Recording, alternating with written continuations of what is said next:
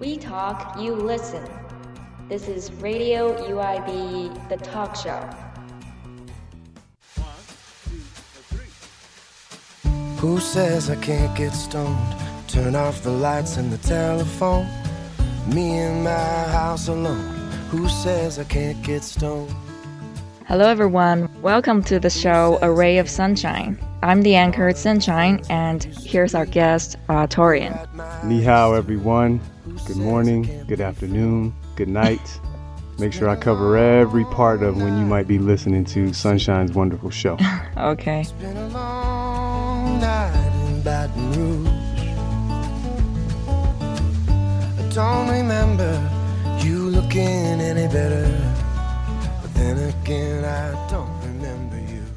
Torian, let us know who you are and why you're here. Who says I can't Well, I am here because you asked me to come, and it is an absolute pleasure to be here. Uh, my name is Torian Anthony Richardson. I am originally from the United States by way of Chicago and Florida. Yeah, so um, why you're here in Beijing? I've been in Beijing for three years, and I came to initially study at Tsinghua University in the School of Public Policy and Management, and I completed my degree program there. And I've been doing a various amount of projects since I've been in Beijing, as well as a adjunct lecturer here at the University of International Business and Economics. What are your hobbies? Uh, like when you're free, what what do you like to do? What do I like to do when I am free? That is a, a great question. Um, outside of sleeping and resting, I, I do like to work out. I, I like to uh, play basketball, but I also like to lift weights. I've been trying Tai Chi since I've been here. Yeah, I can Uh, see you're in good shape. well, you know, it hasn't. Tai Chi is very difficult, to be quite honest with you. So that has been one of the most challenging things since I've been here, outside of trying to uh, pick up the language, which I'm still in the process of doing. But I also like to write. Um, believe it or not, I like to do a lot of creative writing. You're writing a blog or something? Well, you know, a blog. Not right now. I'm actually compiling a book A book? a book, Uh-huh. a book. So I'm putting together some of the aspects of my life, some of the things that I experienced uh, growing up, transitioning in my career, and It's like a biography or uh, no autobiography. it is like an autobiography. It's not real. I don't want to make it seem very self-centered because it isn't. But it's it's it's basically taking some of the things that I've learned, or really my mistakes, Mhm. and just sharing them with the world, so that hopefully people don't make those same mistakes. So when it's published, do let us know. I will absolutely. I will. I hate to see you cry, lying there in that position. There's things you need to hear, so turn off your tears. So um, you've learned some Chinese, right? I knew that question was coming. a little bit. A little bit. so like 有意思. And Yoisa. Yes. I'm not that interesting, but I can say a word or two. But you know, I think I think as we further our interview, maybe I can speak for you all next. Okay. so I've heard that you have traveled a lot. So can you share with us um, where you have been, some places? Sure, sure. Mhm. I, I have been fortunate enough to travel to a lot of different places around the world. Mm-hmm. I've had the um, opportunity to um, live and work on four different continents. Obviously, Mhm. I'm from the United States. hmm um, worked in, the, in Europe and the UK, um, Mm-hmm. in Africa and in Asia. Obviously, living here in China, and I've had a chance to travel to a lot of different, a lot of different places here in Asia. hmm Um, as of today, I think I've yeah, it's about 36 countries that I've had a Wow. chance to visit. And next week, I'll actually be headed to uh, Nepal, Bangladesh, Myanmar, Laos, and then I'll be finishing up in Thailand on the beach. So I guess in a few months I'll be able to say over 40, actually. Wow. That's um very amazing, I think. And uh, what did you do while you were traveling? Like you were only sightseeing or you were experiencing the culture? Well, it's it's different in different places. In Mhm. the United States, I mean, I'm born in the United States. I lived there, so Mhm. I've had a chance to do a variety of things there. Obviously, uh, mainly throughout Europe, I've, I've had a chance to visit. Uh, boy, let me think now. hmm France, Yeah, I've been there too. I've been to Paris. Paris, Once, yeah. Paris. Yeah. Mhm. Ah, Did you like? yeah, but it was only uh, like three days. Three days. Yeah. What was the most interesting part of those three days? Um, the food was, um, I think it, it was not as delicious as as it is in China. Uh, Yeah, just my personal opinion. I agree. I think uh, I've, I've had a chance to visit a lot of places, as I said, but I actually think, based on my frame of reference, that Chinese food collectively is the Mhm. best food in the world. Wow, really? I do, I do, and that and that's based on tasting, you know, Mhm. food in a lot of these different countries. So the Chinese palate or the Mhm. variety of food here is so great and it's Mhm. wonderful from northeast China, Sichuan province. You get down Mhm. to the, you know, Guangdong and all those places. So you you get a lot of different types of food. Mhm. Um, so, so you like Chinese food the most? oh, I like China. I'm, I'm a China fan wow. all day. Absolutely. So you should learn more Chinese. I am in the process of doing just that, but you're absolutely right. It, it takes one of the things that I wish that I would have done, or, or Mhm. knowing now, um, or knowing then what I know now, I would have started with learning the language. I would have taken at least six months to just say, Mhm. I'm going to devote eight, ten hours a day to understanding the basics. Mhm. When I first came to China or Beijing, Mhm. I matriculated straight to Tsinghua University Yeah. and that program was in English. So I never really set the foundation in the language that I Oh. needed. And so upon graduating and then you know coming here to UIBE and teaching, um, just putting in that time that's Mhm. necessary for such an important and, and beautiful language, Mhm. I haven't done that yet. So it's one of the reasons why I'm not um, doing any lecturing this year Mhm. uh, because I will be focusing on just that starting in March. So you think Chinese is very hard to learn or complicated? You know, I get asked that question a lot, Mhm. and I do not think that Chinese is that difficult. But here's my reasoning. Mhm. Um, I have a lot of you know Chinese friends, and they say, well, you know, Chinese is much more difficult than English. Mhm. And I say, I said to them, I, it's not that I think that it's more difficult. It's when people are exposed, because for the most part here, most students start to either learn or are exposed to English at a pretty young age, 6 Mhm. eight, nine, maybe somewhere Yeah. within that age range. You're right. Mhm. But for most Americans like myself, you know, I'm, I'm an old man. I wasn't exposed to Chinese until I was in my mid 30s. I mean, I didn't even Mm. know ni hao when I landed in Beijing. oh. Okay. Mhm. So I do think that if any person has, the earlier that a person has access to any language, the easier it makes it for them to learn.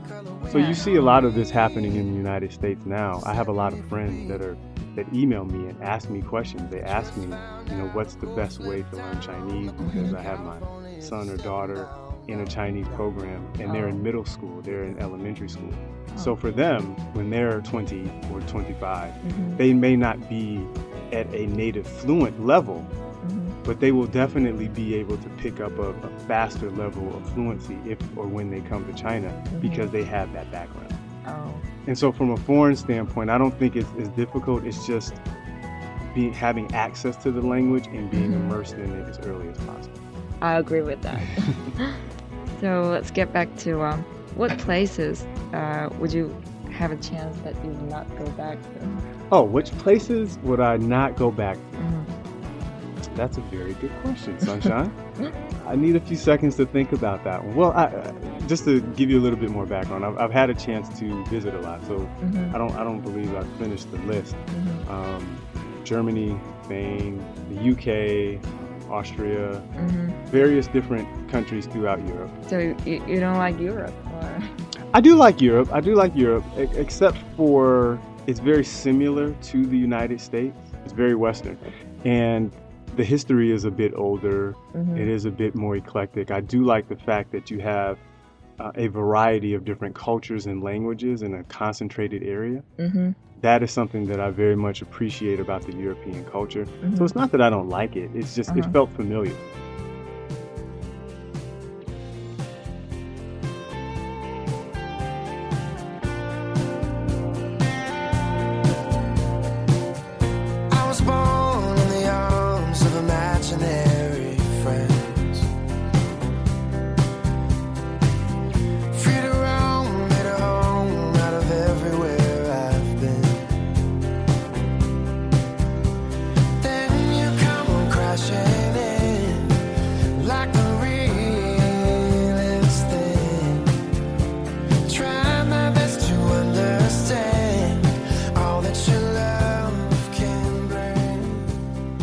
And for me, I like to be in very uncomfortable environments, and Europe doesn't feel uncomfortable. Uh-huh. It feels very much like the United States. Just oh, so you like to experience something new, new, fresh. Uh-huh. I like fresh. Yeah. Fresh is nice. Mm-hmm. So um, now, on contrast, I was working in Africa. I mm-hmm. lived in, in Lagos, but I had a chance to travel all throughout Africa mm-hmm. to Tanzania, Kenya, South Africa, mm-hmm. and various places in between.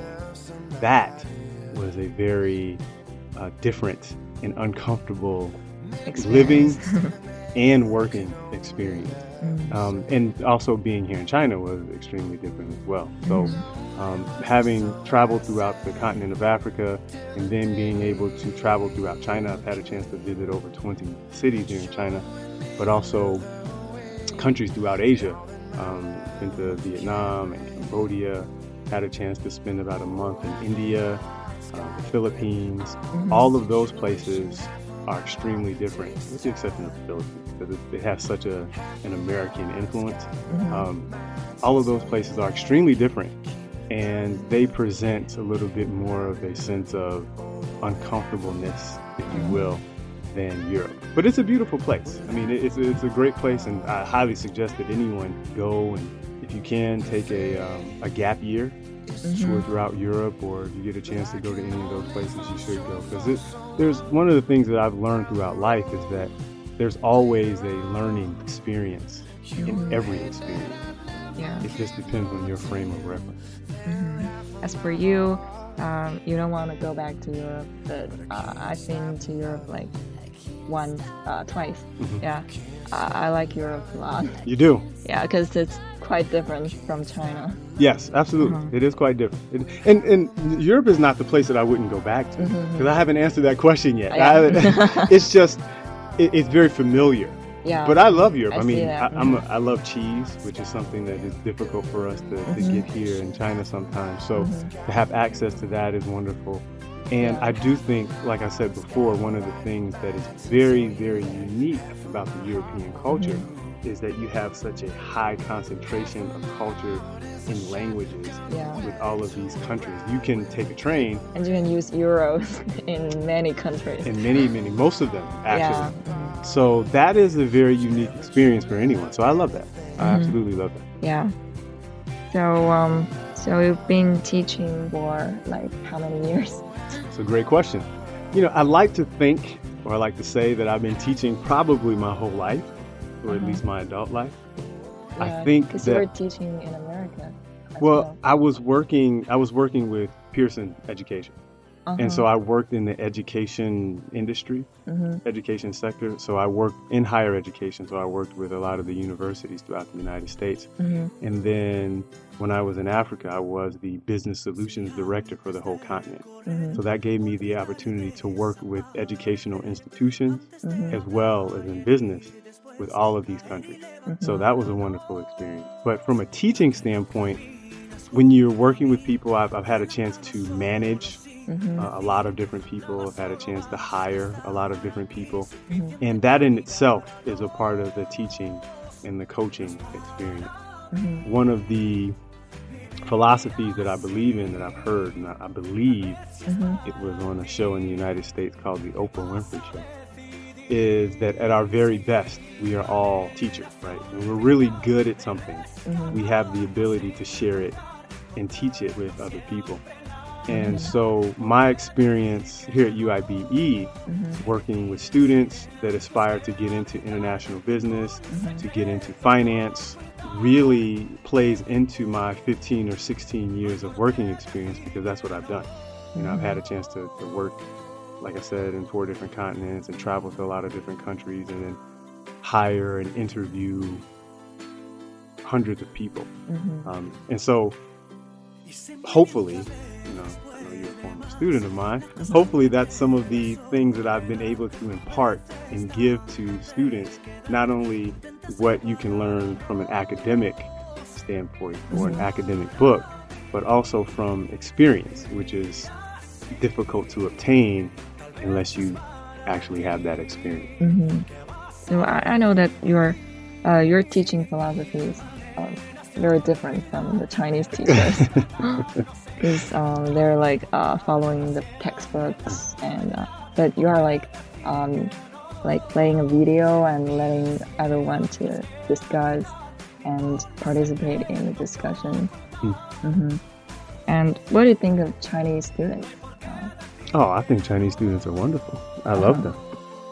so can you be more specific? Well, shout out to all of my students that are out there.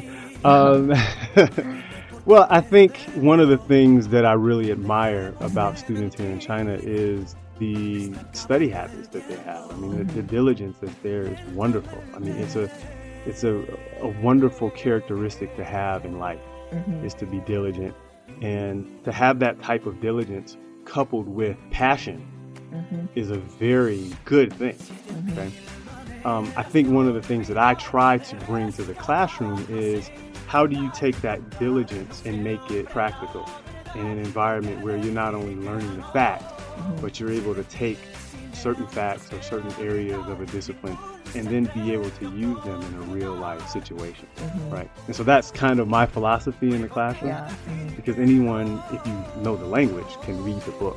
You can read it at home, you can read it in a group, you can read it while you're getting your hair done, Yeah. right? Mhm. But to be in a situation where you have to maybe interview for a job in front of a class of 35 people, Mhm. or you have to stand up and give a presentation, or you have to do an interview on a radio show, right? With one of your Right. former students or a friend of yours, Mhm. you really don't know how those situations are going to be until you are in those situations. So I think watching it, right, seeing people doing it is very important, especially in today's age where interactive learning is important, not just reading, but seeing, doing, touching, being able to feel it. So it's more holistic. Yeah. It's very comprehensive, right? Um, is important, and then giving students an opportunity to practice what they learn, right? And it, this is this is important even in finance as well. I mean, Yeah. it's very different when you're.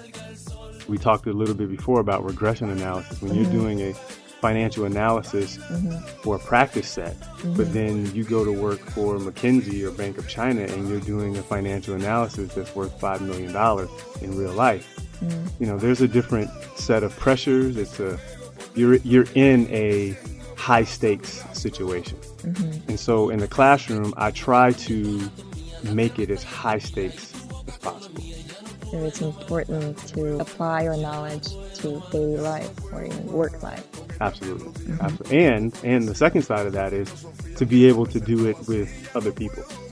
Um, no one in this world has been successful without working well With Or- other people. with other people, or at least uh, efficiently and effectively. It doesn't always have to be a good situation because everyone will be in a work environment where they may have to work with people that they don't like. Yeah. of course.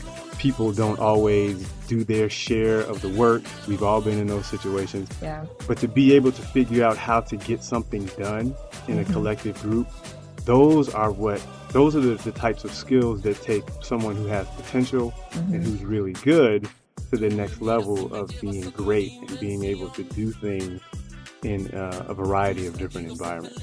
Yeah. That's uh, quite illuminating, I think. Well, you know, it's just, again, it's just me taking my experience, and we talked mm-hmm. about working in those environments and, and having hired and put together teams, and, and doing so in a high stakes, highly accountable, professional mm-hmm. situation. yeah. All I try to mm-hmm. do is give that to, to you all as much as possible. I just share your views, and we're That's all it. listening. That's all I can do. That's it.